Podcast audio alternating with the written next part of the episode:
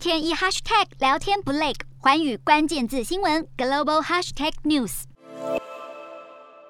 今天的国际新闻评论继续来谈俄乌战争的影响，焦点摆在中国如何利用乌克兰危机来对台进行认知作战。一般来说，战场上除了两军猛烈的军事攻势之外，心战喊话及讯息战更是发挥了举足轻重的作用。这往往会扭转整个战局的发展，尤其是认知作战所产生的分化效果，左右了整体作战的成效。这从俄乌战争中就可以看到。而远在地球另一端的台湾，同样面对中国认知作战的攻势，俄罗斯军队大举入侵乌克兰，不对称的军力，外界忧心乌克兰会撑不了多久。然而局势出现变化，俄军屡屡无法顺利拿下重要城市，战线持续拉长，乌克兰军民抵抗俄军的画面，再加上俄罗斯部队被袭击的影片流出，不但鼓舞了乌克兰的气势，也圈起国际社会对乌克兰的同情。各国持续展现力挺及援助乌克兰的动作，以及国际升高对俄罗斯的制裁，可以说乌克兰的策略已见奏效。欧亚情势不稳，许多国家纷纷警告，位在亚太地区的台海局势恐怕也会受到影响，甚至提醒中国可能会借机对台发动军事攻击。不过，中国在俄乌战争中的角色相当尴尬，暧昧的态度显示中国并不想卷入这场冲突。再加上有稳定国内政局的现实考量，主客观条件的制约下，中国要趁俄乌开战之时对台进行武统的可能性并不高。但是，这并不代表中国会放弃对台采取其他作为。事实上，中国依旧会延续过去对台进行认知作战，除了军机军舰的恫吓动作之外，资讯战也会依循着国际情势发展进行调整。而俄乌战争正好给了中国可以发挥的素材。就在俄罗斯开战之初，中国复制了去年阿富汗情势的经验，对外扩散美国袖手旁观的以美论，渲染美国抛弃了乌克兰，未来台海爆发战争同样也会出现弃台的情况。随着战况有了变化，俄罗斯入侵的时间一拉长，兵力作战及后援问题一一浮现，俄军陷入苦战，中国对台认知作战也有调整，转向营造恐战的氛围，包括集中宣传乌克兰民众流离失所、军民大量伤亡的消息，甚至还搬出二零一八年日本大阪风灾撤离民众的模式，宣称中国撤侨，台湾民众可以凭台胞证登机离开乌克兰的假讯息，意图挑起台湾内部反政府的社会情绪，影响台湾政局稳定。值得留意的是，中国的中宣部已下令编制大大量中文文字的俄语影片，以新闻及图卡的模式对外传播扩散，内容包括俄军强大的火力进攻、乌克兰民众无助伤感的画面。据悉，中国就是利用台湾社会喜好转引便利资讯的特性，透过统战部、国安部及国台办，甚至动员军委战支部队，对台发动密集的认知作战攻势。近年来，国内民众对外部流入的假讯息已有所认知，在资讯开放、讯息取得管道多元的前提下，中国主导制作的信息容易被分辨。不过，中国对台认知作战的攻势还包括了借力使力的手段，透过台湾公众人物及网红来操作舆论风向，甚至利用数位平台由旅中台人制播短影片，锁定习惯使用手机分享的群体，来扩大转引的效果。这些攻势依旧在台湾持续发酵。对台湾来说，无法避免来自中国的认知作战，任何的风吹草动都可能会成为中国对台操弄信息战的工具。政府除了有必要提供正确的资讯，同时也要留意中国对台进行新战任务，尤其盘点中国在台协力者的背景及作为，对外公布以利国人，有所防范，并与友台国家分享资讯。中国不希望台海情势国际化，但非常乐见台湾社会出现分化。面对中国的认知作战，台湾绝对不能轻忽，必须谨慎以对。